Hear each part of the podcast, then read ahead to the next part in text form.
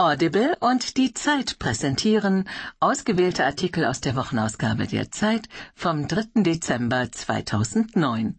Hören Sie in dieser Ausgabe Ich heiße Harald und ich bin Schnarcher. Unser Kolumnist bricht ein Tabu und outet sich als Schnarcher. Er findet, schnarchende Prominente sollen es ihm gleich tun. Von Harald Martenstein. Ich habe einen Traum. Jana Palaske. Ich träume davon, dass wir uns alle in die Augen schauen. Aufgezeichnet von Ralf Geisenhans Lücke. Obamas Endspurt. Amerikas Präsident reicht den Krieg weiter an die Afghanen. Aber erst einmal will er ein bisschen siegen. Von Michael Naumann. Für uns wird es Zeit. Wir wissen, dass wir die Erde retten müssen. Und auch wie. Warum tun wir es dann nicht? Von Bernd Ulrich. Staatsmänner ohne Staat. Wolfgang Clement und Friedrich Merz haben irgendwann beleidigt die Bundespolitik verlassen. Ein Ortstermin mit zwei stolzen Männern, die sich immer im Recht fühlen. Von Thomas E. Schmidt. Liebling Kundus. Ausgerechnet der Star des Kabinetts, Verteidigungsminister Karl Theodor zu Guttenberg, steht im Mittelpunkt der ersten schweren Regierungskrise durch eigenes Verschulden von Tina Hildebrand und Jörg Lau. Reich gegen Reich.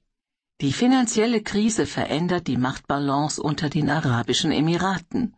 Dubai steckt in der Schuldenfalle. Abu Dhabi ist weiterhin flüssig. Von Michael Thumann. Gipfel der Gefälligkeiten. Berlin will die Vergabe von Krediten fördern. Aktivismus auf Kosten der Steuerzahler. Von Mark Schieritz. Ein Tag als Klimaheld. Unser Autor wollte ein besserer Mensch werden, in 24 Stunden, also weg mit dem Radiowecker, dem Elektrorasierer und den alten Kochtöpfen.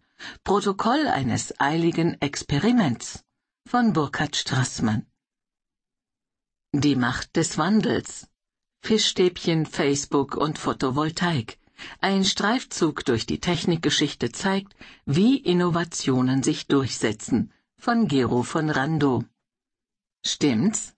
Sollten Autos ab und zu ausgefahren werden? fragt Andreas Jäger aus Schleswig. Christoph Drosser antwortet.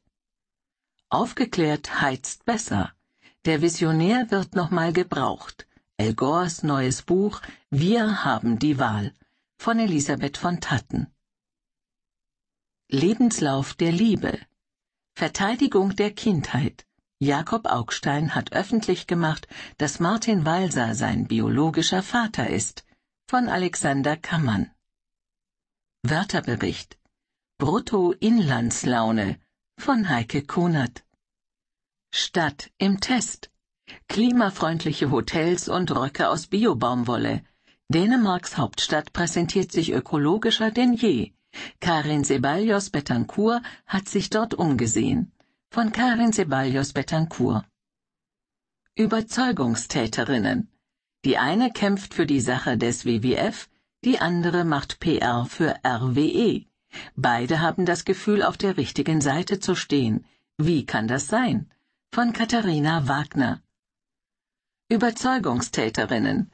Die eine kämpft für die Sache des WWF, die andere macht PR für RWE. Beide haben das Gefühl, auf der richtigen Seite zu stehen. Wie kann das sein? Von Dagny Lüdemann. Die Zeit. Höre die Zeit. Genieße die Zeit. Reich gegen Reich. Die finanzielle Krise verändert die Machtbalance unter den Arabischen Emiraten. Dubai steckt in der Schuldenfalle, Abu Dhabi ist weiterhin flüssig.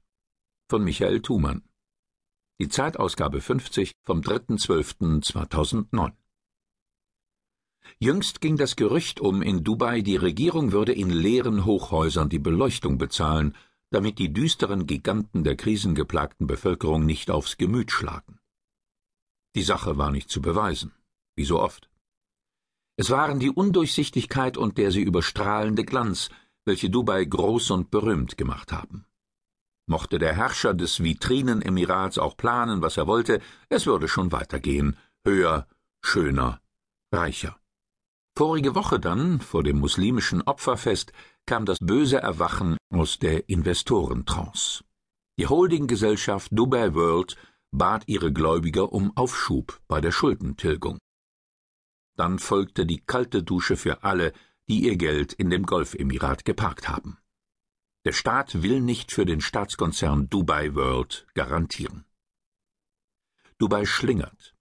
Die Financiers flüchten aus der Metropole, die Börsen am Golf zucken wild nach unten, die Welt fragt sich, warum ist Dubai World abgestürzt? Ist Dubai pleite? Wer könnte dem Emirat helfen? Und zu welchem Preis? Sinn für Ironie haben die Herrscher von Dubai. Vor wenigen Wochen stellten sie noch den Burj Dubai fertig, eine leuchtende Nadel in den Wüstenhimmel, das höchste Gebäude der Welt.